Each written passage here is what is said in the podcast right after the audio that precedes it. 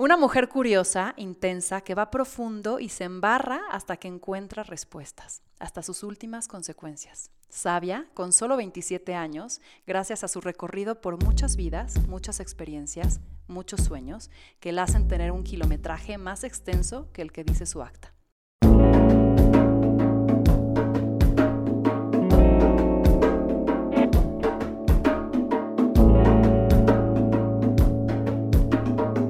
Esto es Más cabrona que bonita. ¿Quién es Virginia? La pregunta sería, ¿qué no es Virginia? Ilustradora, música, compositora, con una voz que atrapa, escritora, activista, preocupada por el medio ambiente y con solo tres trabajos simultáneos. Virginia es un espécimen que vale la pena interrogar y hoy celebro tenerla una hora solo para mí.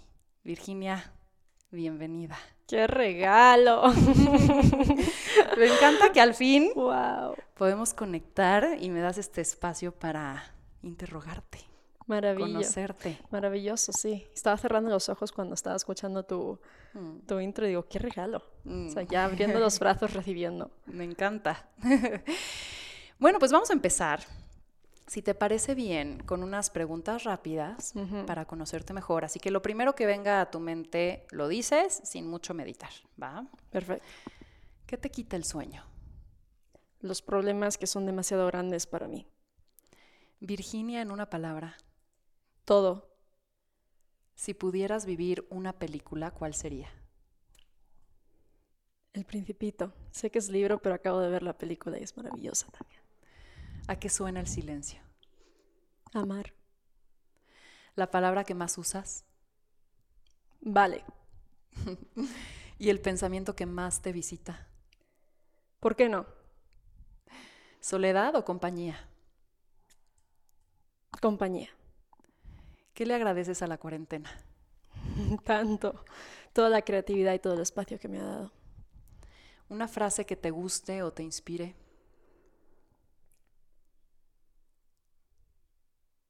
No dejes para mañana lo que puedes hacer hoy. Un buen consejo que te han dado. Podría ser el mismo. Pero sí, todo lo que hagas, hazlo porque lo amas y porque lo disfrutas. El peor defecto del ser humano. Lo tercos que podemos ser. ¿Preferirías un viaje cósmico para conocer todas las galaxias o un viaje profundo a conocerte por completo? Creo que son lo mismo. ¿Cómo te gustaría morir? Siempre digo con vistas al mar y acompañada. ¿Qué sería una pena no haber logrado en esta vida? Haber hecho algo, en inglés sería to the best of your ability. O sea, a lo mejor, todo lo mejor que puedas. ¿Cuál es para ti la ironía más grande? Que siempre estamos mirando a lo que no, lo que no importa realmente. O sea, tenemos tantas cosas a nuestro alrededor que importan y nos enfocamos en precisamente las pequeñitas que no importan. ¿A qué le das más espacio en tus días? ¿Mente, cuerpo o alma? Alma. ¿Qué es aquello que has vivido y que nadie se podría perder de experimentar? Llamar a una puerta y pedir que te cocinen porque no hay nada abierto. A un completo extraño. Qué padre eso. Eso es una gran A historia. ver, cuéntala. Ya es la última pregunta, así que venga. Maravilloso. En 2016 pasé el verano haciendo hitchhike en el sur de, de- de China con mi amigo Nacho. Y por aquel entonces yo llevaba dos años este, aprendiendo el chino y o sea, viviendo allí también entre Pekín y Shanghái. Y fue un viaje que realmente solamente puedes hacer si hablas el lenguaje. Imagínate cuánta gente loca como nosotros se quiera subirse atrás en camiones de, que llevan pues granito, cosas así. Y, nos íbamos yendo por pueblos en las montañas. Y realmente llegamos, nos metimos tanto dentro de la China profunda que jamás nadie conoce, que entramos, estuvimos más o menos como 14, 16 días durmiendo en lugares donde no había ni restaurantes, o sea, pueblitos, ni hospedaje. Entonces, de verdad, yo iba llamando a la puerta diciendo, hola, aquí, o sea, no estamos, no, estamos hospedados en una parte, nos podrían hospedar esta noche, nos podrían hacer la comida, el desayuno, y dábamos lo que podíamos. Yo llevaba mi colel y les cantaba, y, fue mágico, y digo, sí, es, creo que es una experiencia, y también es una experiencia que lleva trabajo, o sea, no es un día dices, me voy a despertar y me voy a ir a China a hacer esto, no, tú te tienes que chambear esos dos años de aprender chino para poder comunicarte y salir de alguna que otra locura que también acabamos en bodas súper lejos de donde se supone que íbamos a dormir y estaban Entonces sí, o sea, es, es, como tienes que trabajar para poder llegar hasta ahí. Y en esos momentos, ¿qué es lo más gratificante que sientes de ti mismo? Seguro es el, los resultados del trabajo. O sea, sí que puedo haber sido alguien que ha hecho muchas cosas y que sigo haciendo muchas cosas, pero realmente siento que todo lo que hago me lo trabajo le pongo la energía, le pongo las ganas, me pregunto por qué lo estoy haciendo y qué quiero sacar. Y cada vez, o sea, muchas veces he empezado a hacer cosas que a los dos días digo, espérame, creo que no merece toda la energía que vaya a poner. Y no porque no sea un proyecto digno, sino porque alguien lo puede hacer mejor que yo. Entonces, realmente... Eh, hago tanto y le pongo tanto esfuerzo porque yo misma veo los resultados de ese esfuerzo. Claro. Y eso es lo que más me gusta sentir, como, ah, mereció la pena. Oye, mi primera impresión al conocerte, primero virtual, ya después presencial, eh, y conocer sobre todo todo lo que haces, o sea, mi primera impresión fue a qué hora y cómo y cómo lo logras, ¿no? Porque, a ver, hablando laboralmente, ¿no? Has tenido como muy interesantes proyectos y trabajos, o sea, bueno, y cosas que has aprendido, ¿no? Hablas más de cinco idiomas, eh, fuiste de pequeña parte de la Ópera de España, eh, has trabajado en Medio Oriente, en UN, creaste una empresa de tecnología para detección de células terroristas. Eso sí quiero hacer un paréntesis. ¿Qué es eso? ¿Te, respondo a la pregunta de cómo llego hasta ahí o qué es eso? Específicamente, ¿qué es eso? Si tienes que dar un contexto adelante. Ajá. O sea, tú piensas todas las organizaciones y agencias internacionales que se meten en un país como Irak para ayudar a sus países a llegar a acuerdos y también a capacitarse dentro de las, pues por ejemplo, las células de inteligencia de, dichos países. Entonces, realmente es mucha la ayuda que reciben de la comunidad internacional a capacitar, a darles tecnologías y nosotros entramos en una vertiente súper chiquita de ese trabajo coordinado global, que es cómo puedes ayudar a estas eh, eh, organizaciones que trabajan para eh, resolver conflictos dentro de sus propios países, cómo les puedes ayudar a crear su propia tecnología y sus propias herramientas tecnológicas para identificar, en este caso, células terroristas. ¿Qué pasa? Que en Internet tenemos millones de datos que están gratuitamente disponibles, pero no todo el mundo tiene las herramientas para poder analizar esos datos. Y por ejemplo, la herramienta... ¿Y tú cruzabas información para tener un análisis? Claro, o sea, nosotros, por ejemplo, te puedo contar un, un, case study, un, caso de estudio muy sencillo, es em, para entender básicamente los movimientos, los movimientos migratorios entre diferentes pueblos. Eh, es bien difícil porque esas personas no llevan teléfonos o si llevan teléfonos no llevan eh, internet o 3G, etcétera. Entonces, ¿cómo lo puedes hacer? Y se nos ocurrió, y con eso trabajamos con las Naciones Unidas y con básicamente las mejores mentes brillantes a nivel mundial, que todas estas, muchas de estas familias estaban sacando dinero de cajeros en diferentes lugares. Entonces, si puedes hacer un convenio con bancos, no para que te den información, porque todo es completamente anonimizado, pero sin embargo que sí puedas ir viendo eh, en qué cajero de cada pueblito que van, o que cada ciudad que van llegando estas familias, cuál es el recorrido. ¿Cómo se te ocurrió eso? No fui yo, fue un, fue un equipo enorme y nosotros, o yo lo que más me gustaba de mi trabajo era que la herramienta más sofisticada que utilizaba Estados Unidos no la podía utilizar alguien en Afganistán o en Irak o en Somalia. Entonces realmente es una conversación como estamos teniendo tú y yo para poder realmente entender qué puede usar esa persona y cómo lo va a usar. Entonces diseñamos... Un chorro de creatividad, ¿no? Súper creativo. O sea, yo en ingeniería, pero realmente ahí empecé a florecer toda mi creatividad porque era realmente... Los mapas que acabamos creando con ellos no eran para nada este, intuitivos para mí pero no tienen que ser intuitivos para mí, tienen que ser para ellos. Entonces es una vertiente que no digan que los ingenieros no son creativos, porque la, de cosas que nos tenemos que inventar para que, para que una tecnología realmente se vuelva útil. ¿Tuviste miedo? ¿Te viste amenazada en este trabajo en algún momento? de saber más y decir, híjole, tal vez me involucro en algo que no debería de estar involucrada. Sí, exacto. O sea, miedo no fue nunca mi... Yo tengo una eh, confianza ridícula en la vida y digo que es ridícula porque realmente es ridícula. O sea, no, no es muy sensata para nada. Pero realmente lo que a mí me empezó a dar miedo era todo lo que yo no veía todos los intereses que estaban ahí entrelazados. Claro. Y, y, como te decía antes, todo lo que hago lo hago porque tengo claro lo que quiero hacer, por qué lo estoy haciendo, a dónde quiero llegar, cuáles son los riesgos y todo esto de repente me di cuenta en una caja negra, donde yo tenía mi, yo era un pequeño peón y, y, yo veía el impacto de nuestro trabajo que era enorme, pero claro, mi mente quiere entender el, el bigger todo. picture y todo y, y se me hizo muy difícil el decir, no tengo respuestas a preguntas tan fundamentales de realmente por qué cada uno de los que estamos aquí estamos haciendo esto porque lo dicen desde arriba o porque lo dices desde tu corazón. Entonces... Que eso me lleva a lo que justamente quiero empezarte a preguntar, que es, bueno, cierro el paréntesis de tu célula terrorista. Has compuesto canciones, escrito un libro para niños, entre muchas otras cosas. Y actualmente llevas una fundación para ayuda contra el abuso infantil uh -huh. y de mujeres. ¿Cómo se llama? Se llama Casa de Aini. Okay. Se, eh, escribe A-Y-N-I. Es una palabra en quechua que significa reciprocidad. Y la idea es cómo traer, o sea, cómo juntar a toda la sociedad civil en México que esté trabajando en estos temas de abuso y violencia para poder crear una sociedad también más y un trabajo más recíproco entre, entre todas estas organizaciones. Entonces, mm. a mí me piden venir a México para crear este equipo eh, junto con mexicanas y mexicanos haciendo un trabajo maravilloso sobre el terreno y realmente lo que queremos hacer es capacitar a organizaciones que ya están haciendo la chamba e impulsarles con más herramientas desde design thinking a pensamiento, pensamiento estratégico, a sostenibilidad de sus proyectos, porque muchos de ellos pues viven al día claro. haciendo mucho más de lo que pueden con sus recursos. Entonces venimos para dar ese cap esa capacitación más eh, global o más como de, de mirar desde, desde un zoom out.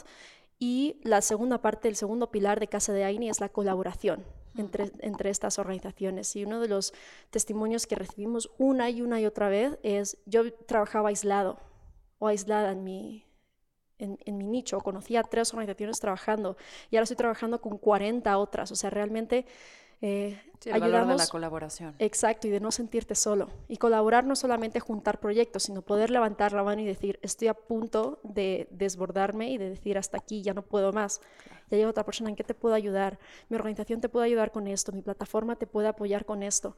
Entonces, realmente lo, que, lo único que yo he hecho es juntar a las personas correctas en el momento correcto y luego ver todo lo maravilloso que sucede a partir de ahí. Me encanta. Para quien nos escuche y quiera apoyar, que te busque. Ahorita vamos a dar tus redes. Maravilloso. Además de también tienes eh, Moncaya, que es un proyecto musical. Coordinas un grupo multidisciplinario para medir la conciencia. y no voy a dar mucho detalle a esto porque ahorita quiero profundizar más adelante. Pero justo lo que acababas de decir, lo tenía aquí porque quería preguntarte, ¿cómo surge tu inquietud de meterte eh, o inventar algo nuevo? ¿Es a partir de detectar un problema? ¿Es a partir de una pasión que traes, una motivación en especial, una curiosidad de responderte cosas? ¿Cómo le das vida y continuidad a los proyectos? Uh -huh. Qué bueno. Para mí, eh, cuando tienes un lienzo delante que está en blanco, puede ser, nos puede bloquear o nos puede dar posibilidades. Claro, nos puede dar toda la energía toda la vida. No sé si son dos tipos de personas distintas o ambos somos los dos, quién sé yo. Yo solo sé que a mí una pregunta sin responder me, me llena de vida. Entonces, ¿qué quiero decir con eso? Yo estaba estudiando en la universidad y me puse a trabajar para poder pagarme los estudios en Londres, pero de ahí a empezar mi, mi, mi empresa sola es un paso enorme. Entonces, para mí realmente fue la pregunta de, ¿y si puedo? O sea, no decir no es demasiado para mí, porque no es que yo hubiera tenido el privilegio de tener el día eh, vacío para poder responder mis preguntas, sino no, yo tenía un trabajo completo más una carrera que estaba estudiando y me creé esos es pequeños espacios para dar continuidad. Entonces era mucha organización, pero también decir, ¿y si puedo? O sea, ¿y si es posible que poquito a poco vaya plantando estas semillas, vaya teniendo paciencia? Y realmente me tomó un año de, cada vez haciendo más espacio para esta empresa de tecnología de la que hablábamos, pero no empezó como, ah, necesito un montón de tiempo, le voy a dar espacio. No sé si fue así para ti con Victoria 147 o ya dijiste aquí, me pongo desde el principio, pero a mí cada proyecto ha sido como dándole su pequeño espacio como una planta, ¿no? Le tienes que dar su pequeño tierrita, le tienes que ir regando. Eh, pero tienes inquietud de algo para, para sobre todo, yo en Victoria justo me doy cuenta que de pronto ese primer paso, hay como dos momentos de, de, duda, ¿no? O sea, el primero que es, quiero hacer algo pero no sé qué. Y la otra es, ya sé, pero no sé cuándo, porque tal vez no es perfecto o tal vez no estoy lista o no sé qué. Entonces, como que cuando no tienes el proyecto, pero quieres hacerlo, o sea, tú empiezas con, me interesa saber de este tema. Y te empiezas a involucrar y puede llegar a nada más responderte las preguntas que tienes o después eso desarrollarse en un proyecto. Exacto. Ahora que lo dices así, sí, me he dado cuenta de, em, cuando yo empiezo a tocar la guitarra, jamás fue para tocarla en público.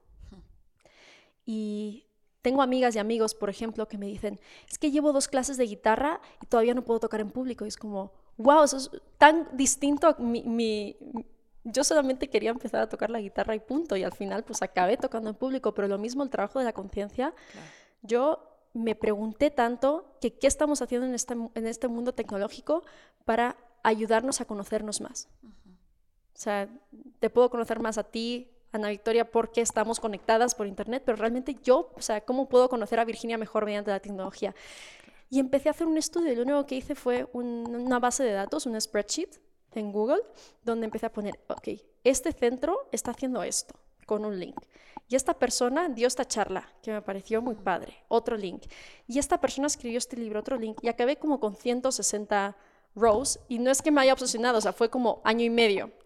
Poquito a poquito ahí añadiéndolo hasta que un neurocientífico que yo conocía por otros temas vio este, bueno, hablamos de esto y digo, ah, pues yo tengo una base de datos y lo vio y me dijo, tú eres una experta en todo esto. Digo, ¿qué voy a ser experta? Nada más tengo. Curiosa. Exacto, tengo una pequeña bibliotequita. Y de ahí Virginia se convirtió en una, no experta, o sea, no sé, pero desde su punto de vista, alguien capaz para formar parte de este equipo de investigación. En ese ejemplo exactamente. Entonces, es justo eso. O sea, mi meta final jamás es la que llega siendo es siempre la curiosidad y un día cada vez. Por eso cuando me preguntaste cuál es como el, consejo, que además te puedo decir quién me lo dijo, David Erasmus, un magnífico amigo que siempre me, eh, me, me tiene como en línea, y él me dijo, hagas lo que hagas, siempre recuerda que lo debes hacer porque, porque lo amas. Y entonces así para mí ha ido todo como floreciendo en mi vida. Y si algo deja de tener interés, porque pasa, ¿no? Eso es cierto. y yo a mí también, o sea, como todos, yo tengo un síndrome del impostor muy grande. O sea, también es una de mis metas, eh, eh, eh, ¿cómo se dice? Tame it, ¿no? ¿Por qué? ¿Y por qué un síndrome del impostor? por decir, empiezas y nunca acabas. Porque aquí todos los proyectos que hemos hablado, no digo que estén acabados, pero siguen en proceso. Pero hay muchas cosas que yo he comenzado que jamás, o sea, por ejemplo, ingeniería, yo ahora mismo no me podría llamar ingeniera, pero le dediqué cinco años de mi vida y, todo mi corazón y todo, todo lo que yo podía. Entonces, eh, pues sí, o sea, y también con mi señor padre, como todos tendremos, ¿no? De tú que estudiaste para ingeniería y ahora estás cantando y haciendo no sé qué en México, y es como, sí, qué maravilla. Pero para mí creerme de verdad que eso era una maravilla y que no era yo como dejar las cosas y, no terminarlas ni llevarlas a cabo, son paradigmas distintos. Yo creo que, que el mundo está naciendo al paradigma de haz lo que haces porque lo amas y ponle toda todo tu esfuerzo. Yo creo que lo que me lo decía mi pareja esta mañana, justo me dice, lo que te diferencia, aunque tú creas que no, porque para ti es natural, lo que te diferencia de la gran mayoría de la gente es el esfuerzo que tú pones en las cosas. Pero mi esfuerzo no viene de yo querer, creo, vaya, no viene de yo querer demostrar que puedo, realmente es si me encanta. Y si no me encanta, no le pongo esfuerzo y soy la persona más perezosa del mundo para hacer algo. ¿Te consideras generalista o especialista? Generalista. ¿Y cuáles son como los atributos que tú ves sobre ser generalista o especialista? Yo creo que para cada uno nos, o sea, cada, cada persona le va a alimentar más una a otra. Obviamente el ser especialista, yo tengo amigos que son mentes brillantes, o sea, yo no sé exactamente cómo, no sé mucho de nada, A veces hasta bromeo con, con, mi lenguaje, como has visto estoy utilizando el spanglish muchísimo, porque creo que ni conozco el español perfecto ni conozco el inglés perfecto. Entonces creo que obviamente nos perdemos mucho de poder realmente dominar algo. O sea, si yo dominara la guitarra, yo me podría expresar completamente mediante la guitarra. Si yo dominara el lenguaje, me podría expresar, podría cristalizar aquellos sentimientos, emociones que son tan difíciles de poner en palabras, lo podría hacer y otra persona al otro lado del libro diría, wow, gracias por ponerlo en palabras. Pero yo realmente no creo que tenga eso en nada de lo que hago, no tengo ese, ese dominar algo. Me pierdo algo, ¿no? Porque también estoy ganando otras cosas. Entonces es, hmm. me gusta saber hasta dónde llego y dónde termino también. Qué interesante. Escuché en una reunión y es que parece que leíste mi guion, Virginia, estamos sincronizadas. Escuché en una reunión que estuvimos que sería un error destinarle tanta energía a solo un aspecto de tu vida, ¿no? Pero ¿cómo mantienes este balance cuando hay veces que algo o alguien te enamora tanto que quieres experimentarlo más, ¿no? Y de pronto te puedes volcar y tal vez descubrir o descuidar algunas otras cosas. Entonces, desde tu punto de vista, ¿cómo, o sea, cuáles son tus parcelas y cómo las riegas a todas en su proporción? A la gran mayoría de cosas que vienen hacia mí, yo digo que no. Okay. Y muchas veces me pasa, me encuentro en situaciones, dicen, por ejemplo, un amigo con quien he estado creando música últimamente, me dice, ay, vamos a vernos más de una vez a la semana. digo, no puedo entonces muchas veces me veo cortando, como tallando mis, mis propios árboles para decir, tú no puedes crecer más de lo que ya estás creciendo. y, y, realmente eh, sí que muchas veces yo lo, eh, con mi cofundadora de Casa de Aini, lo llamamos el modo turbo, porque Virginia se vuelve en modo turbo, entonces está diciendo demasiadas cosas y cuando me encuentra, y lo más importante, para mí lo más importante es poder parar esos o sea, darle pausa a eso, porque si no, acabo haciendo demasiado. O sea, yo en mi vida no siento que haga demasiado. Y eso que, pues tú dices esto y esto y esto y esto. Pero ¿por qué no siento que hago demasiado? Por dos cosas, creo. La primera es porque sé tallar, ¿no? Y decir que no. Y realmente no me siento que me esté perdiendo nada. Porque lo que yo, lo que ya estoy haciendo es suficiente para mí. Entonces, lo que esté fuera de eso está fuera de mi capacidad. Y la segunda cosa es el descanso. Que puede que pasen cinco semanas de locura, pero luego me voy a tomar tres. O puede que trabaje cinco días a semana, pero los otros dos van a ser de descanso. Y creo que está tan poco comentado el descanso completo y no nos enseñan a descansar. Y ahora estoy justo queriendo crear un taller para, para mis fellows, para estas organizaciones con las que trabajo, que es cómo descansar. Porque es desconectar completamente. Y si ahora mismo tenemos en, mi, en el WhatsApp, tenemos tanto ocio como trabajo, ¿cómo vas a descansar? Porque hasta nuestras tecnologías, volviendo a la tecnología, no, no distinguen esos dos ámbitos de nuestra vida. Entonces, a mí eso es lo que me mantiene me mantiene viva y, y contenta con mi trabajo, que es el poder descansar, el desconectar de todo Em, y una cosa muy sencilla para mí es las últimas dos horas antes de irme a dormir, las primeras dos horas desde que me levanto, no miro el teléfono. Y, y no, no, no, existe el teléfono, o sea, no sé cómo explicarlo. borro de mi mente la opción de agarrar el teléfono. ¿Y qué pasa en esas dos horas de antes y después? O puedo leer o ver Netflix o abrazar a mi perro o platicar con mi pareja. Em, y por la mañana tengo una, rutina de meditación y de yoga. Y también, o sea, últimamente he estado yendo, llevando a mi perro al Parque México para que corra. Pero sí, o sea, yo necesito convencerme a mí misma de que no existe el mundo exterior y que no existe el trabajo. Y es casi como un juego. O sea, como decir, ahora no se vale pensar en el trabajo. Y ya, pero realmente ¿Y estas decisiones de los nos vienen de la mente? ¿Vienen de tu corazón? O sea, ¿quién, quién rige? ¿Cómo es tu proceso de decisión? Creo que están las dos muy unidas. Te cuento una pequeña anécdota eh, cuando me di cuenta de esto, porque yo tengo un diario y voy escribiendo como mis revelaciones. Y una de ellas fue, yo estaba muy triste porque había dejado a mi pareja después de seis años juntos y, me sentía muy agitada con todo el mundo, o sea, como que no era yo y estaba, era pésimo estar alrededor mío. Y yo recuerdo en un como breakdown que tuve, donde estaba llorando y me sentía sola y me sentía enfadada, de repente apareció como una voz en mi cabeza diciendo, pero esto solo eres tú ahora. Y es un proceso que tienes que pasar, así que enfádate con todo, pero no te enfades con el proceso. Continúa el proceso. Y era dentro de mi cabeza, como si el mundo se hubiera partido en dos. ¿Quién crees que era esa voz? Uy, te iba a decir la mente, pero me estás haciendo duda. Quisiera hablar más como de no mente y corazón, sino más emocional y pragmático. De acuerdo. Porque la mente igual también puede ser emocional. como aquel que domina el lenguaje. O sea, cerebro izquierdo o derecho. Podría ser también, sí. O sea, como que utilizar otras palabras, no sé si es mente o corazón. De acuerdo. Y, y tengo un ejercicio maravilloso que he hecho como cuatro veces en mi vida, pero que recomendaría a todo el mundo hacerlo, que es tómate 10 minutos para hablar o escribir, aunque estés sola. Delante de un espejo sería maravilloso, pero si no cierras los ojos y, y o sea, habla como si fueras tu mente hablando a tu corazón. Hmm. O tu mente hablando a tu cuerpo, sí. Okay. De hecho, fue mi mente hablando a mi cuerpo. ¿Y qué le decía? Hay muchas cosas y no tan buenas.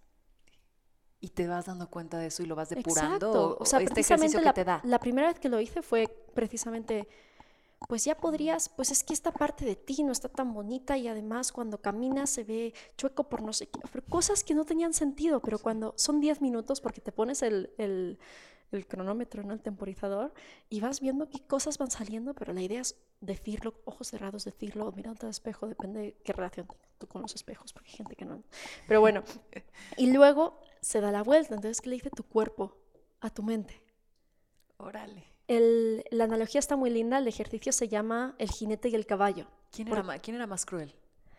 ¿La mente? Mi mente, mi cuerpo era tan amable con mi mente. Tan amable. Te interrumpí, Te interrumpí lo del jinete. El jinete y el caballo sencillamente, o sea, nosotros somos un jinete y un caballo. Claro. ¿No? O sea, el, el, jinete es la mente y el caballo es el cuerpo. Y si, si, un jinete no sabe llevar bien al caballo, el caballo no va a llegar muy lejos. Y si el caballo está o o no está siendo bien alimentado, no va a llevar lejos al jinete. Entonces realmente es, ¿qué le dice tu jinete a tu caballo? ¿Y qué le dice tu caballo a tu jinete? Me encantaría que hicieras este ejercicio. Lo voy a Una de estas mañanas. y te voy a contar qué tal me fue. Exacto, pero me salieron cosas, o sea, yo feliz de compartir lo que sea, pero no me di cuenta como esos, ese... Yo que digo, no, pues yo rompo con paradigmas. No, no, no, o sea, porque yo no soy de revista, entonces le tengo que decir a mi cuerpo que por qué no es de revista. Y, y sí. Y te descubres cosas que, tal vez no, que tal vez no habías visto, claro, Es como casi, casi llegar a un, a un, al inconsciente y realmente ver todo el amor que tiene mi... O sea, lo paciente. Realmente mi cuerpo era tan paciente con mi mente. Hmm. De cada día me dices una cosa y yo aquí estoy. sujetándote, sosteniéndote. Qué lindo. ¿Tuviste un proceso difícil, un burnout, cuando llegaste a México? ¿O por eso viniste a México? Por eso vine a México. ¿Qué pasó y qué aprendiste o qué cambiaste a partir de ese momento? Fueron seis años los que estuve trabajando como ingeniera en estos temas que te dije, en estos países de los que hemos estado platicando. Y precisamente por lo que hablábamos de...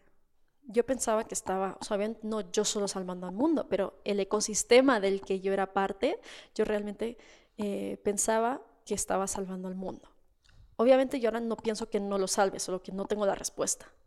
Entonces fue medio desilusión, medio abrir los ojos, porque yo también salía recién de, o sea, yo eh, fundé esta empresa cuando yo todavía estaba en la universidad, o sea, que era bien chiquita y que, y que todo lo iba aprendiendo como por el terreno. Otro súper consejo que tengo es, yo siempre dije que sí cuando me pedían algo que no sabía hacerlo. O sea, la de veces que he dicho, sí, claro, lo puedo hacer y no sabía ni por dónde empezar, o sea, ni por dónde empezar. Entonces, así como un poco me fui, me fui creciendo, seguramente no sea la única. Y, y llegó un punto donde dije, me están manipulando, no sé si es la palabra, pero me están usando más de yo poder estar usando esta tecnología para, para un bien mayor. Entonces, eh, no solo eso, también todo ese mundo era profundamente eh, liderado por hombres, que no es ni mejor ni peor, me, estoy dando cuenta, porque también aprendí mucho, pero yo creo en el balance y yo no tenía balance. Entonces, equilibrio. Entonces ahí es cuando dije, me siento tan poco equilibrada y, tan... Em, con tan pocas respuestas o con tan poca claridad que necesito darme la vuelta a algo que, en lo que yo más claridad y, más equilibrio encuentre. Y fíjate que mi familia, toda mi familia viene de un pueblo eh, llamado Frescano en el norte de España, son 80 habitantes. Y mi casa ya, yo soy la séptima generación, o sea, hace siete generaciones construyeron esa casita en, en mitad de este pueblo a los pies de una montaña llamada Moncayo. Y entonces realmente yo un día le fui a mi madre y le dije, voy a dejar todo, o sea, voy a dejar mi trabajo, voy a dejar mi empresa y me voy a ir a vivir a Frescano. Y ya todo el mundo, ok, Virginia, buena suerte. Tú queriéndote ir a mitad de la nada cuando estás siempre viajando. Y es justo lo que necesité. Y fue, fue un año de estar en mi pueblo con 80 personas, obviamente con muchísima gente. Un año. Un año, sí. ¿Qué hacías durante ese año? escribí y dibujé y publiqué este libro para empezar. Mi casa tiene muchas habitaciones, una de estas casonas donde antes vivían cuatro familias, ahora está solo la mía. Tengo un amigo, por ejemplo, estaba escribiendo una serie de Netflix en Nueva York y me dijo, oye Virginia, ¿me puedo venir a tu pueblo a escribir la serie? Pues claro, se vino otra persona, Alina, nuestra amiga en común también vino. Y realmente la una residencia ahí creativa. Exacto, una residencia de arte o también un amigo mío que estaba terminando su tesis en, en eh, eh, particle physics, física de parte como física cuántica casi casi, ¿no? y vino a terminarla ahí, entonces me di cuenta de que yo había pasado toda mi vida viajando a mis amigos y que ahora mis amigos podían viajar a mí podía ofrecer este, este maravilloso hogar ¿no? y, e historia de vida. Entonces fue exactamente lo que necesité, también reconectar con mis raíces. O sea, yo antes de entonces todo lo de círculos de mujeres o ciclos de la luna era como... Y, realmente me di ese espacio para explorar eso también desde un lugar creativo y curioso y me transformó la vida. Entonces yo ahora miro mis amistades y tengo muchas más mujeres que antes y, y el mismo número de hombres. Entonces siempre tuve, casi siempre fue, fue, un mundo muy masculino en el que yo crecí y ese año de, de, ayudarme a recalibrar tantas cosas de mi vida, de repente abrí las puertas y aparecieron estas mujeres maravillosas. O sea, yo era la única que yo conocía como, como yo y aparecieron muchas más y para mí eso fue muy importante porque también me ayudó a confiar más en la mujer, que a fin de cuentas es confiar más en mí, que es confiar más en mi mamá. Entonces, ese como apapacho femenino no lo quiero eh, estimar demasiado poco porque sí, es, fue también un cambio muy grande. Ahora, como si no lo hubiéramos hecho, pero quiero meternos a filosofear todavía más. ¿A qué crees que vienes a esta vida, Virginia? pasé tanto tiempo, bueno, ya ando como si tuviera 80 años, toda mi vida. Es que parece que los tienes. pasé tanto tiempo realmente queriéndome, yo siempre pensé en vocación, mi mamá es doctora y, pienso en cuál es la vocación de una o de uno, ¿no? y yo iba buscando esa vocación. Entonces, quiero pensar que una cosa es vocación y otra cosa es don. O sea, don son las cosas que se te dan bien y que disfrutas, o que igual no se te dan bien, pero disfrutas haciendo. Y otra cosa es la vocación, que es más a nivel de, servicio, porque yo podría, me podría encantar dibujar, pero igual no es lo que yo quiero ofrecer al mundo, ¿no? Es más como algo para mí. Entonces, em, cuando dejo de ver el mundo como qué es lo que yo tengo que hacer aquí, y más como qué es lo que más amo hacer, como que cambió todo, porque ya no tengo que hacer solo una cosa, ya puedo hacer muchas, y también toca en el propósito.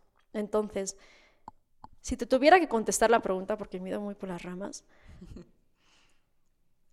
lo que más amo hacer es cantar. Pero lo que más amo hacer realmente porque me sana, o sea, porque yo estoy llorando, estoy triste, estoy confundida, canto y se me pasa. Entonces, gente lo encontrará con otras cosas, incluso escuchando música. Por eso es tan sanadora, pero a mí es cantando. Me sé muy pocos covers, todos son mis canciones por eso mismo. entonces en un momento dije, ¿y si lo que yo me transmito a mí misma mediante la música lo puedo transmitir al mundo? ¿Y si a mí todo lo que me sana mi música, aunque sea a una otra persona, le puede sanar igual? Y ahí es cuando cambié esta idea de don por vocación. Hacia la música, de decir, haga lo que haga, o sea, no quiero dejar de hacer mi fundación en México porque amo mi equipo, amo las organizaciones con las que trabajo y quiero seguir creciendo esta comunidad. Y al mismo tiempo sí que me ha sido posible trabajar más profesionalmente con la música y dejar de tallar ese, ese arbolito y dejarlo crecer más. Entonces, em, a responder tu pregunta, mi vida ideal, yo creo que sería poder seguir haciendo las cosas que vengan, las cosas que han venido, las cosas que siguen estando, pero realmente poder nutrir mucho ese árbol del, del canto y de la música, porque quién sabe cuando tú dominas algo, hasta dónde puedes llegar. Entonces, esa es como la esperanza que tengo. Y, y otra cosa que, como por eso mismo, me he preguntado tantas veces, ¿a qué has venido al mundo? O sea, ¿qué has venido a hacer este mundo? Y ya me, como que me clavé con una respuesta que es un poco trampa, pero realmente lo siento así. Y es, he venido a hacer, sea lo que sea que haga, lo quiero hacer a mi máximo potencial. O sea, no quiero como subir el volumen al 5. Quiero subirlo al 24.000 y ver qué suena. Y a ver, tengo ahí una, te, tengo que interrumpir porque quiero saber si eso te estresa o te libera.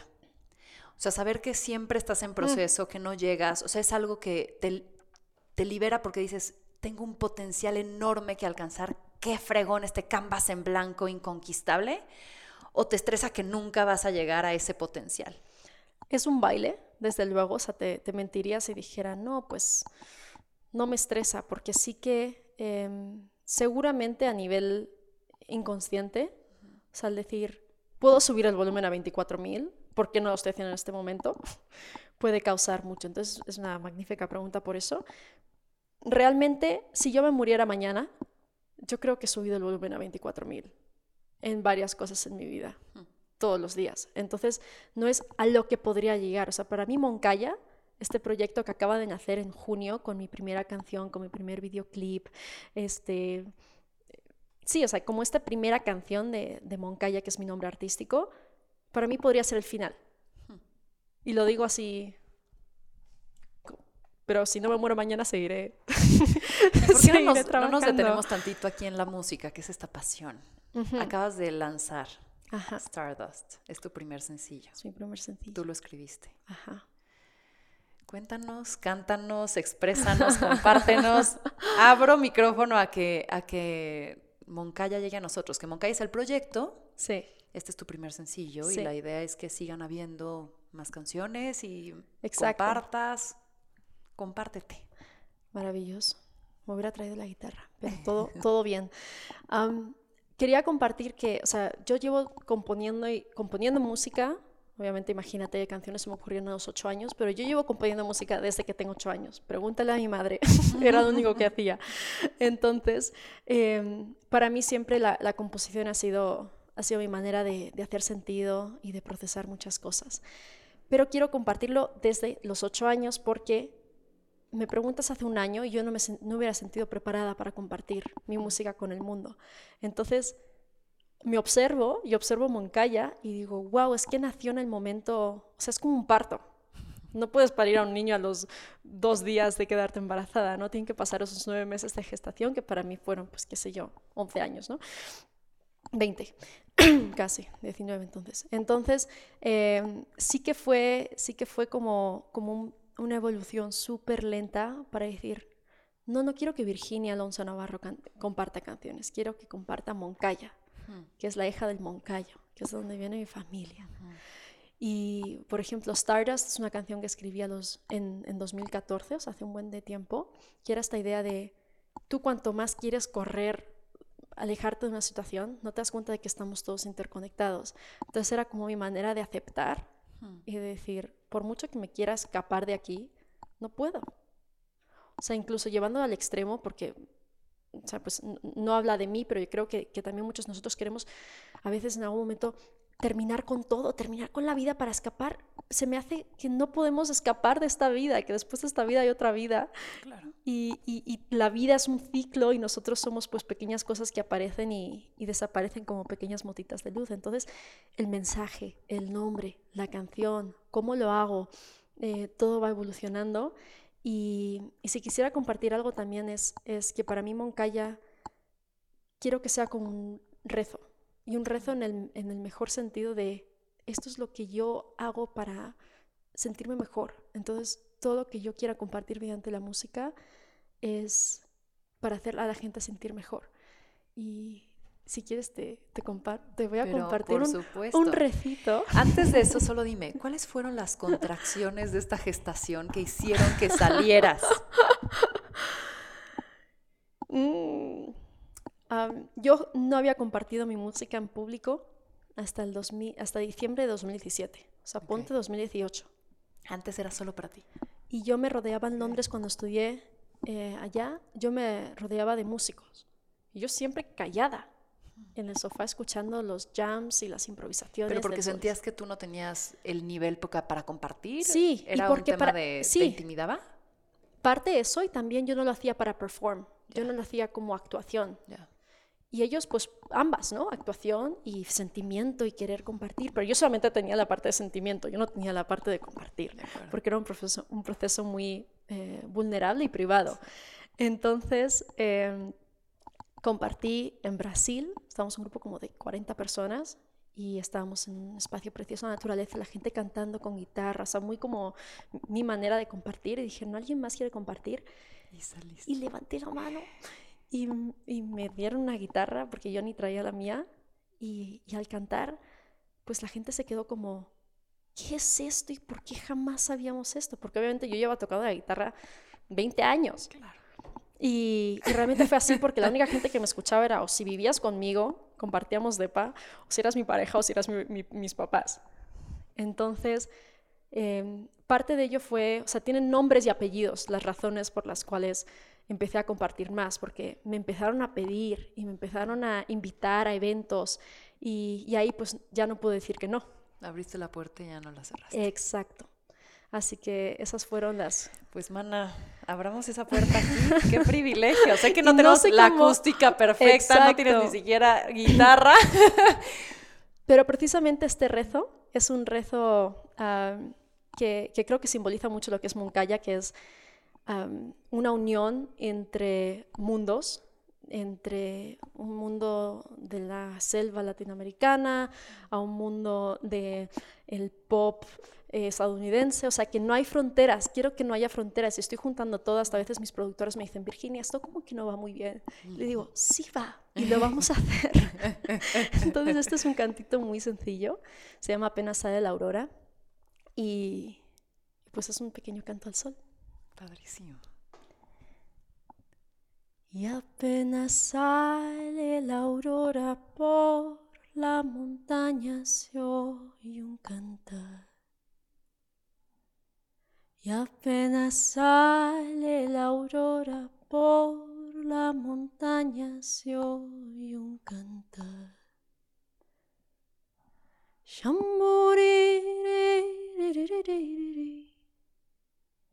Shamburiri, kunai kayari,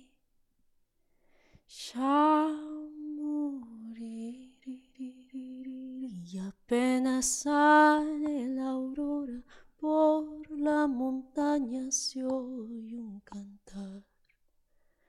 Y apenas sale la aurora por la montaña se oye un cantar. Shamburiri,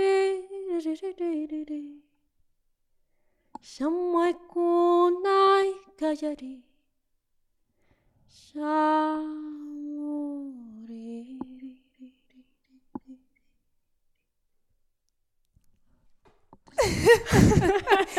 Me hipnoticé. Me traías aquí. Uf, qué rico. Gracias, gracias, gracias. No podía no compartir. Me hipnotizaste. Tengo que confesar que te sigo en Instagram y tienes que subir más canciones porque ya, ya es la misma, la misma, la misma la que siempre escucho. Van en camino, es increíble tu voz, es increíble tu voz, los covers que también haces, las canciones que tú compones, uff, o sea, atrapas. Por eso decía, tu voz atrapa. Qué rico. Qué rico. ¿Esto dónde lo vamos a escuchar? ¿Dónde, si la gente quiere más de esto, se, se hipnotizó igual que yo, ¿dónde te escuchamos? Pues estoy compartiendo ahora en YouTube y en mi Instagram. Y la única canción que tengo en Spotify ahora es Stardust. Estoy intentando pues guardar estas canciones así más producidas en, Spotify. Así me dicen. En algún momento me voy a escapar las reglas. Pero sí, o sea, realmente estoy queriendo compartir en tantas plataformas porque es el mismo contenido a través de ellas. Entonces, en YouTube estoy subiendo cada viernes un vídeo nuevo, una canción nueva. ¿Dónde ¿Cómo te buscamos? ¿Moncaya? Moncaya, que es bien difícil, imagino, por, por el Moncayo y el Guapango y todas estas cosas, ¿no? Pues Tengo que ahí subir Moncaya normal así, proyecto Moncaya, no, Moncaya. Exacto, Moncaya. De todos modos, ahora pues compartimos los links también. Claro. Y con es, en, en, Instagram y en SoundCloud y en, en, en, disculpa, en Spotify es Moncaya Music. También tengo Facebook, o sea, y Twitter, o sea, está todo ahí, pero es Moncaya Music y también puedes buscar Moncaya Stardust y ahí te sale. Uf, qué rico. ya tenemos que organizar una bohemia, ¿eh? bueno, y también en... Ay. Más ideas, por favor. ya sé, vamos a empezar con el break, que vas a estar en nuestro evento de Victoria 147 en agosto, y de ahí... Maravilloso. Yo contigo a todos sí. Uf, yo también, ya, ya me vi. Amor a primera vista, ¿viste? Qué maravilla. Oye, vi un video y me encantó porque eres muy sensorial. Te quisiera preguntar, ¿cómo es este mundo que sueñas?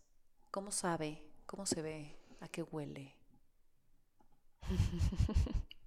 a polvo de estrellas. A polvo de estrellas. Realmente, ¿sabes qué es lo que yo más creo? Porque hablamos de la paz o del amor. Algo que creo que es lo más terrenal, que se traduce a esos como conceptos más abstractos, es el cuidado. O sea, ¿a quién cuidas? ¿Cómo te cuidas? Y cómo les cuidas. Qué bonito.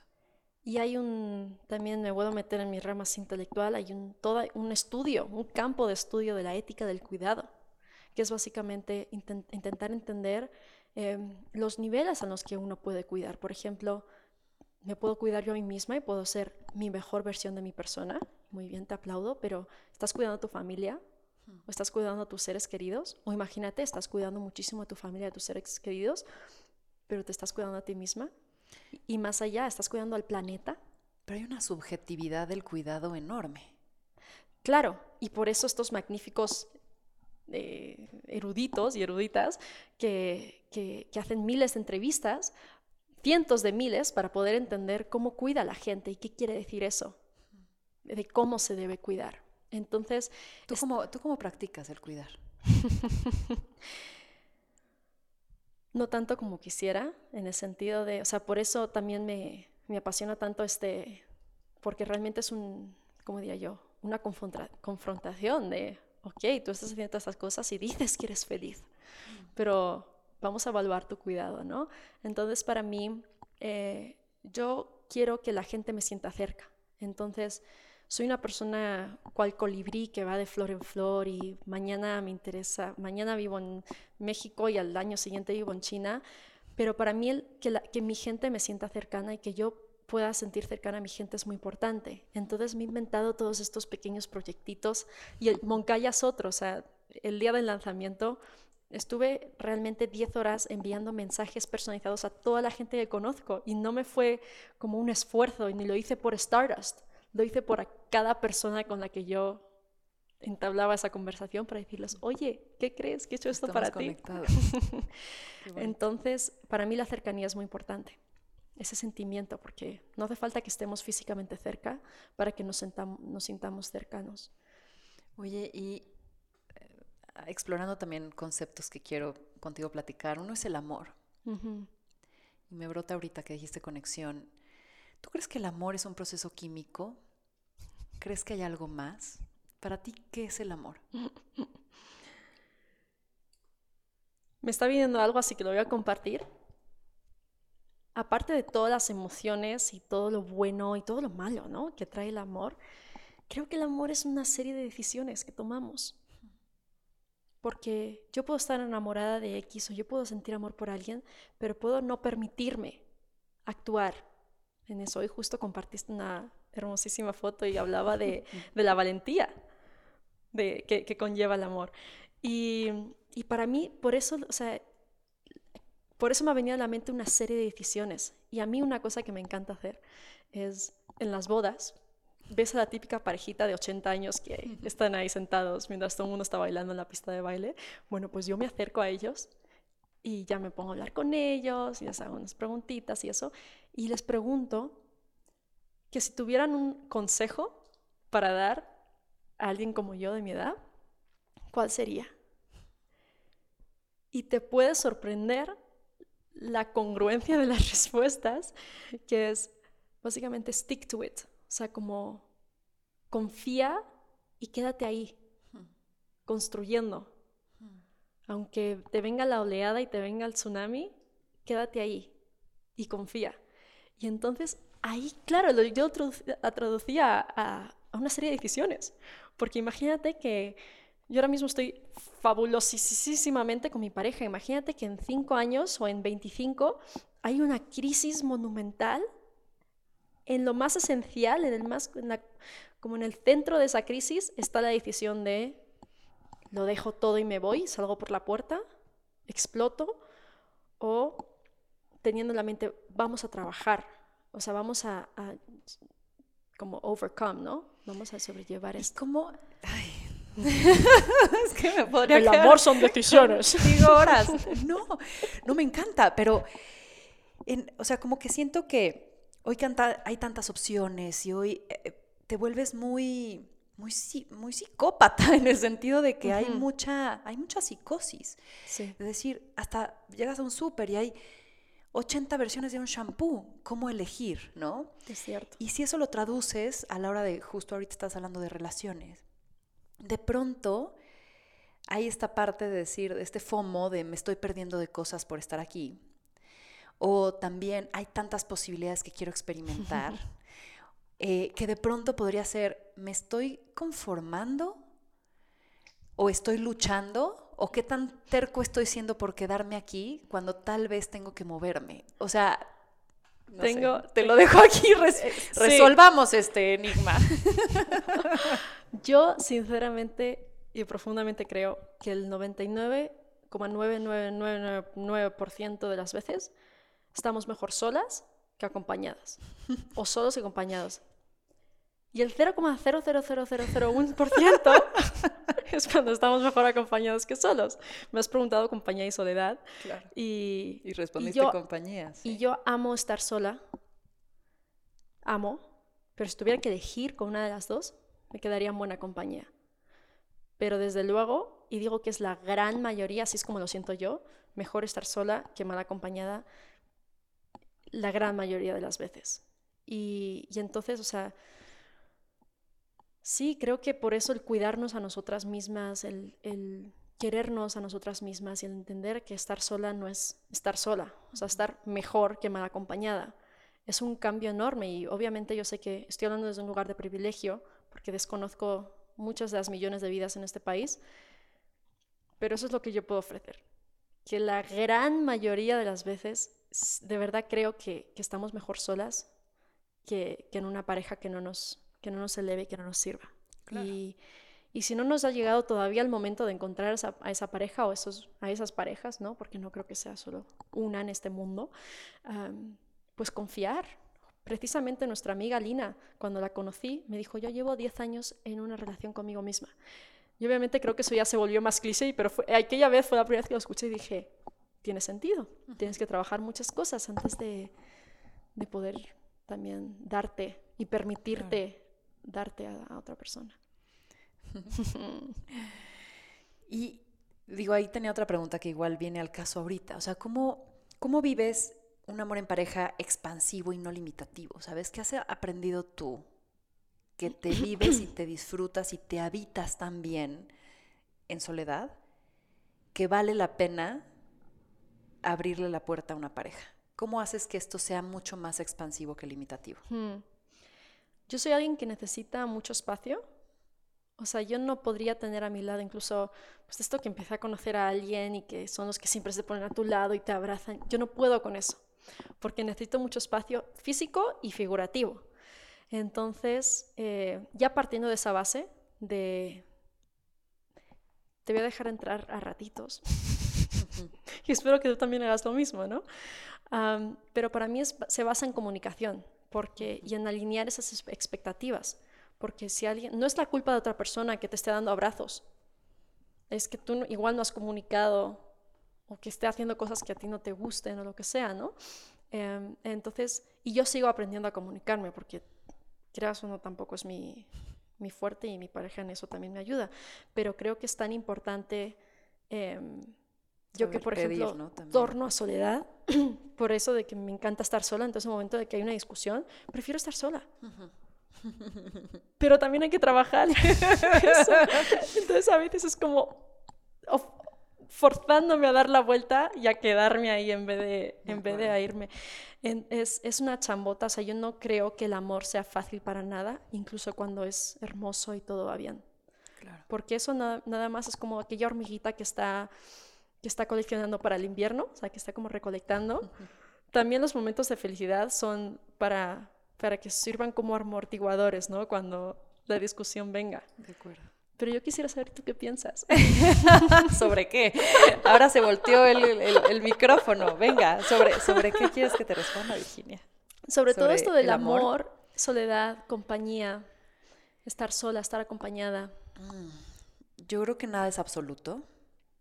Y, y partiendo de eso hay que entender que cada momento se llena de lo que necesitas en esa situación, ¿sabes? Entonces yo creo que el amor se basa de conexiones. Me encantó tu parte de decisiones porque creo que lo alimenta.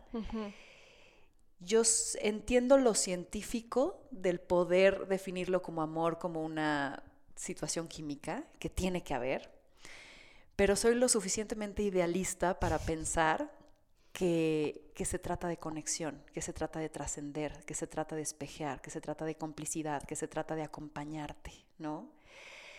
Y, el amor no nada más es en pareja, sino es en todo.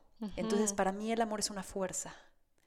Es este primer impulso. O sea, si a mí me, que cursi, pero si a mí me dijeras esta parte de la partícula de Dios, que es esta no respuesta de qué impulsó el primero, creo que hay algo de ahí tiene que ver este, este pum, ¿no? Amor, este multiplicar, este expandir.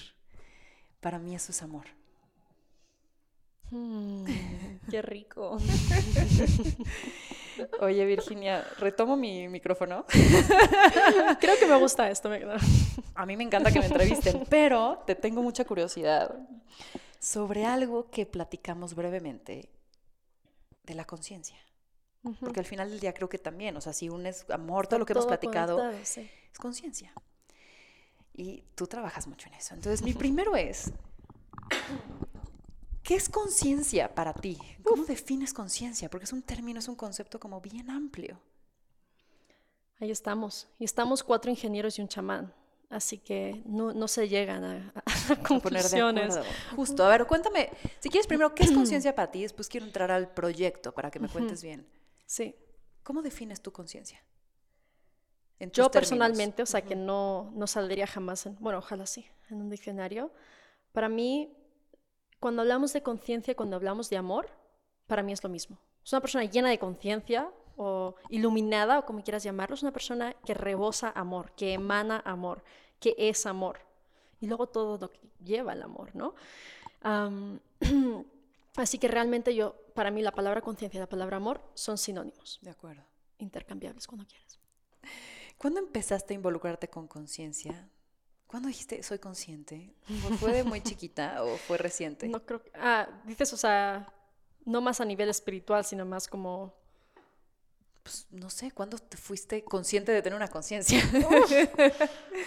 o sea, ¿sí te fuiste muy niña filosófica o es reciente? Ahí, ahí va yo, sí, sí. Siempre ha sido muy ¿y por qué? ¿y por qué? ¿y por qué? ¿y por qué? ¿y por qué? Voy a intentar explicar algo que jamás he puesto en palabras, pero es una parte esencial de mí, que es siempre como, bueno, siempre yo creo que desde los 13, 14 años, como que me apasionaba la interconexión de todo. O sea, yo decía, em, ¿cómo tratamos a la naturaleza? Es cómo tratas, eh, o sea, cómo eres capaz de tratar a la naturaleza, es, es cómo eres capaz de tratar a otro ser humano. Hmm. O sea, jamás dije como, no, pues cómo tratas a un árbol no está conectado para nada de cómo tratas a tu amigo, sino para mí como que siempre estaba, creo que está todo conectado creo que la manera en la que tratas a tu mamá es la manera en la que te tratas a ti. Creo que la manera eh, con la cual, eh, o sea, tu relación con tus estudios es la misma relación que tú tienes con tu capacidad de creer que, eres, que es posible, o sea, autoconfianza, o sea, como que siempre era como, ¿y si está todo conectado? ¿Y si estamos hablando de un millón de cosas diferentes, pero siempre estamos hablando de la misma? Entonces, creo que esa misma, eh, ese mismo concepto se ha ido refinando y volviendo más sofisticado conforme los años iban pasando, pero siempre ha estado ahí. El, a ver. ¿Qué más? Parece que está todo separado, pero no. Ahora, tienes este proyecto en donde, cuéntame más, pero como introducción es, quieren entender y poder medir la conciencia de distintas disciplinas. Sí. Como tú decías, está involucrado un chamán, un científico. Cuéntame más, o sea, ¿cómo surge eso y a dónde vamos a llegar con él? Eh, dedicamos un día a la semana, o sea, es un proyecto side project y los cinco nos juntamos realmente con la esperanza de que eh, se pueda crear una herramienta que sea accesible a todo el mundo. O sea, no si pago 3 mil dólares y puedo ir a un laboratorio. No, accesible a todo el mundo, al menos como una, una lupa, se dice acá también, ¿no? para, para entenderte mejor. Y como un mapa, o no solamente como decir, tú eres tanto consciente, tú, del 1 al 10, o sea, del 1 al 10 eres un 4.3. No, o sea, tú eres un mapa, tu Google Maps personal, y entender dónde estás y hacia dónde puedes ir. Entonces, esa es la esperanza. Y obviamente lo que nos encanta de este proyecto, que de nuevo, paralelamente, es muy parecido a la razón por la cual yo hago las cosas, es, nos encanta, o sea, no sabemos a dónde vamos a llegar, no hay un plan de 10 años que haya que seguir eh, exactamente, pero sí que confiamos todos en el proyecto y los unos en los otros. Entonces hay un neurocientífico, hay un eh, científico de la información, hay un filósofo, estoy yo y hay un chamán. Y a ver, cuéntame las diferencias de las concepciones de la conciencia, porque debe de ser un mundo bien distinto para cada uno. Exacto. Sí. Y... ¿En qué se encuentran y en qué no se encuentran? Hay una, eh, ante todo, porque el chamán también tiene mucha experiencia en, en este, filosofías y, tradiciones orientales. O sea, desde la taoísta, hindú, al Srividya, o sea, muchas, tiene ahí un cóctel increíble, la verdad. Entonces, todas estas tradiciones globales, desde Siberia a Patagonia, eh, asumen que hay un mundo no dual, asumen que hay algo invisible, más allá de lo que vemos, que está en completa contradicción con la ciencia. O sea, el método científico es observando aprendemos. Claro.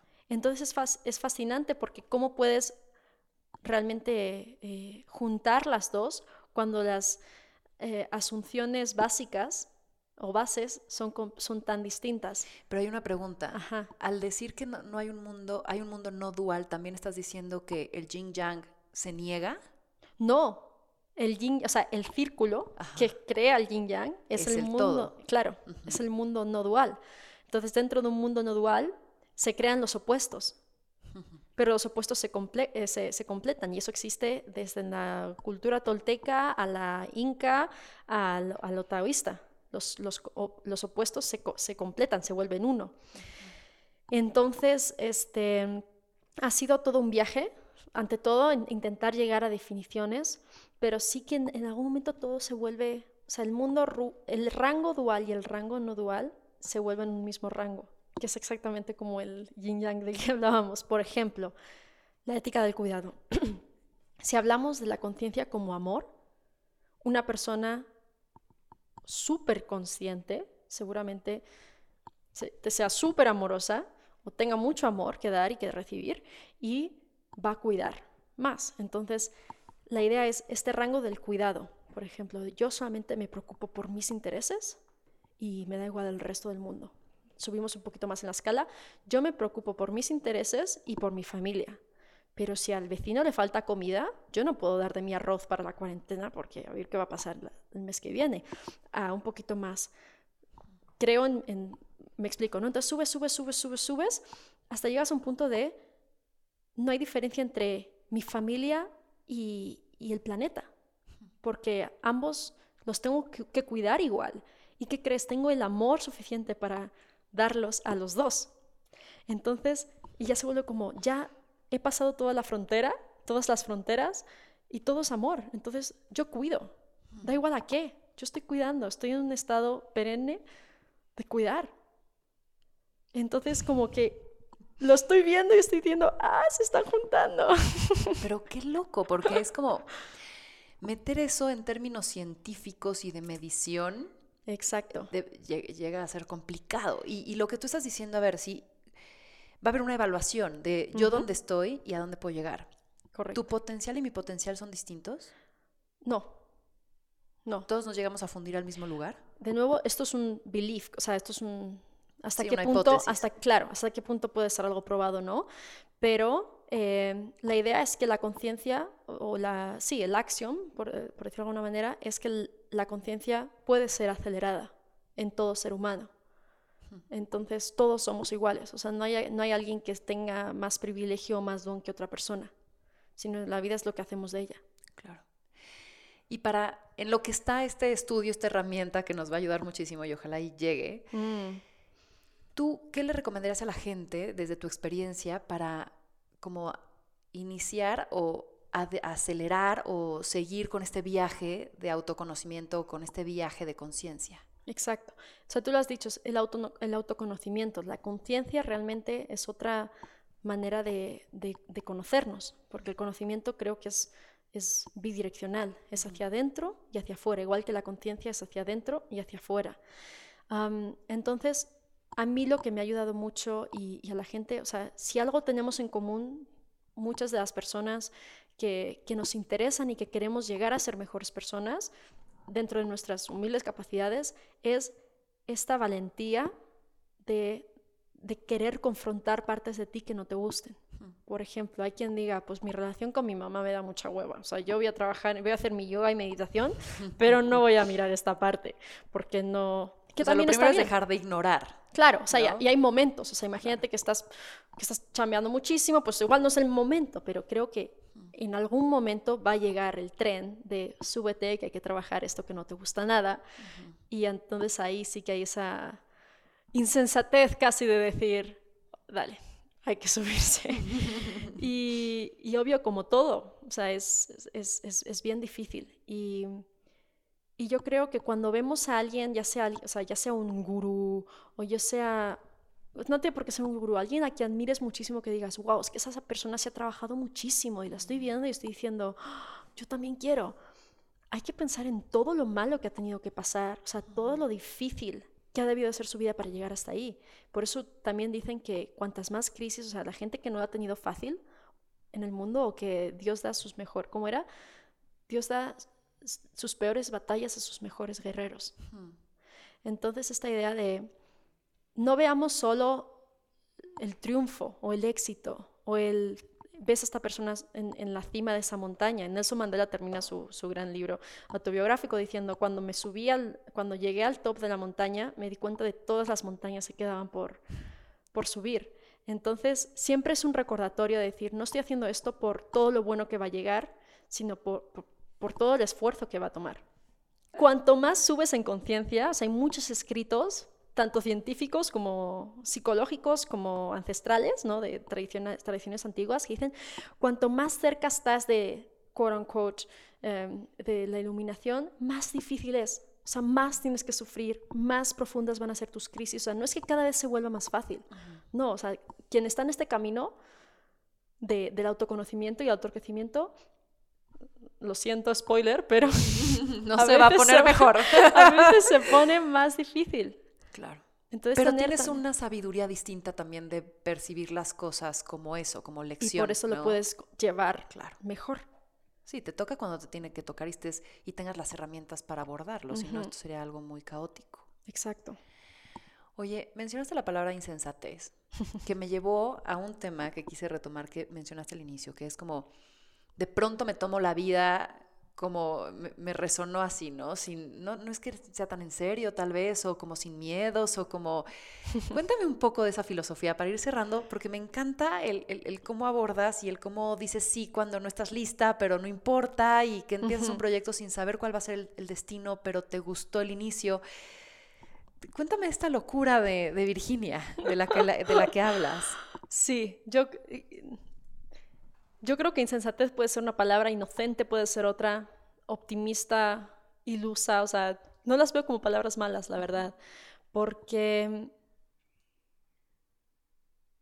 confío, confío en que voy a poder hacerlo. Y pues a veces, pues si me dijeras, construir un edificio mañana, pues te voy a decir, no, no soy la más adecuada. Cuando me preguntaste si podía hacer esta meditación, te dije, te puedo hacer una meditación para tus participantes, pero esta persona va a ser mejor. Entonces sí que también sé dónde puedo y dónde no, pero también me doy mucho espacio para explorar y para fracasar y, y, no hacerlo bien.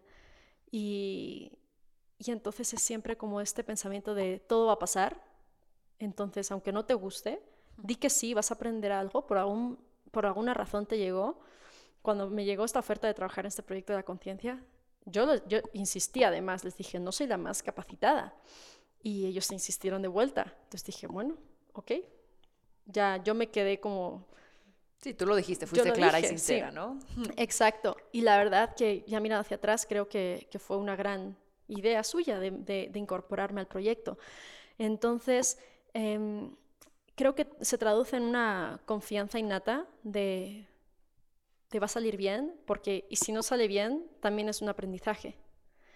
Y por ponerte también otro ejemplo, o sea, todo la música es hermoso, hipnotizante y todo esto, es también una chambota legal que te mueres porque lo estoy haciendo todo profesional. Y, entonces estoy ahí en todas las juntas legales y estoy aprendiendo y digo, jamás seré abogada, pero wow, qué importante saber esto como artista. Entonces, es el no decir, no, esto, esto es relevancia mía y esto me lo puede hacer otra persona o mi equipo, sino que yo también quiero, para mí me es importante entender de mucho un poquito para yo también poder entender el lenguaje. Claro, claro.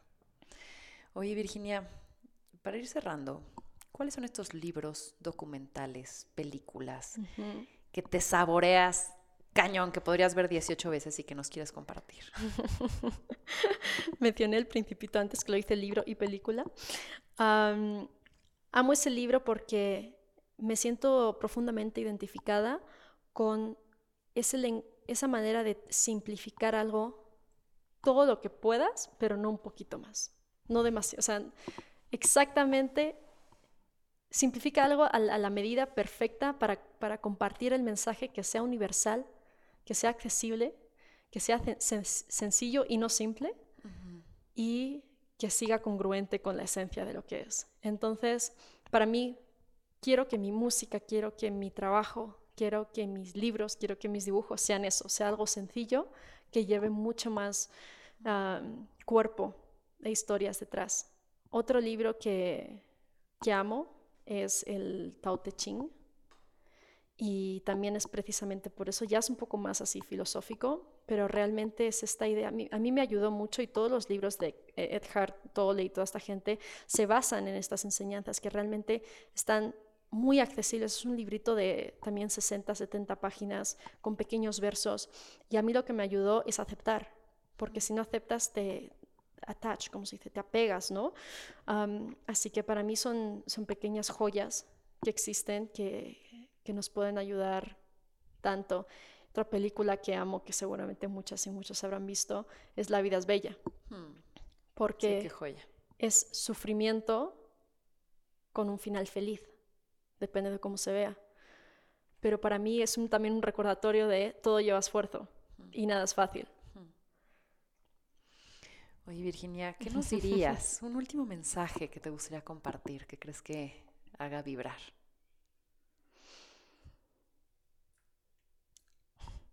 tantos, pero es, justo me está viendo en la mente que es muy importante las personas con las que nos rodeemos. O sea, no podemos cambiar nuestras vidas o conocernos mejor o, expandirnos si las personas a nuestro alrededor no están en esa misma corriente no están en ese mismo espacio para ayudarte también a que te expandas. Y lo estoy diciendo así porque em, estamos hablando como de mí, de mis viajes y de mi tal, de mi camino, pero yo hubiera sido muy distinta si me hubiera rodeado de personas distintas a las que me he rodeado, o sea que como yo, pues también ilusos, como lo queramos llamar. Y no tampoco eso, o sea, esta conversación que hemos tenido hoy son cosas que ya existían dentro de mí, pero jamás nadie había creado ese espacio para decir, hablemos de Virginia en todas sus facetas. Porque a veces tengo el sombrero de ingeniero, a veces tengo el sombrero de cantante, a veces tengo el sombrero de otra cosa. No estoy acostumbrada para nada a sostener el espacio de hablar de Virginia en, en todas sus facetas. Entonces, no es que yo sea esto, sino que tú has creado el espacio para yo poder hablar de eso. Entonces, esta plática es tan importante eh, por lo que yo tenga que decir, por lo que tú hayas decidido invitarme, ¿me estoy explicando? Entonces, que no pensemos que Virginia es, o, que, o sea, que no quiero pensar que vine a hacer esta plática y me fui, sino que vine y tuve este regalo, esta oportunidad de compartirme a tantos niveles, porque mi amiga Ana Victoria creó el espacio, tiene la infraestructura, pensó en mí y me trajo aquí. Entonces, no subestimemos la gente con la que nos rodeamos, porque eso va a hacer de nosotros una cosa u otra completamente distinta. Y no nos dé miedo a cambiar la gente con la que nos rodeamos, porque puede cambiar nuestra vida completamente para mejor. Ay, Virginia, te digo, me podría quedar horas, pero quiero que, que escuchen también este podcast, no digan ocho horas de podcast. Así que ya continuaremos la plática fuera de este espacio y crearemos nuevos. ¿Dónde te encontramos? en todas las facetas que quieras compartirnos para que la gente siga conociéndote y sobre todo en esta parte y faceta musical que sé que va a ser muy exitosa. Sí, yo diría los dos caminos de, seguir la plática sería por un lado Moncaya o Moncaya Music, porque ahí también voy a compartir mucho de mi arte, historias, quiero que ese sea como mi cajoncito de, de Virginia. Y por otro lado, Casa de Aini, porque yo aquí estoy en México, eh, primariamente por este trabajo tan maravilloso que, me dejan hacer con estas organizaciones y con, capacitando y apoyando. Recuérdanos otra vez cómo se escribe para que la gente lo pueda localizar. Casa de Aini, son tres palabras, y la tercera es A, Y, N y latina. Perfecto. Y, realmente son mis dos facetas de, de impacto social y de arte que ojalá en algún momento se junten. Yo creo que más temprano de lo que pensamos. Pero sí me encantaría pues seguir tejiendo esas redes con quien nos escuche por ahí. Me encanta. Virginia, ha sido una gozada esta plática. Igualmente. Qué rico, qué admirable, qué gran mujer. Gracias por compartirte, por darme este espacio. Me dejas revolucionada. y pues nada, esto fue más cabrona que bonita.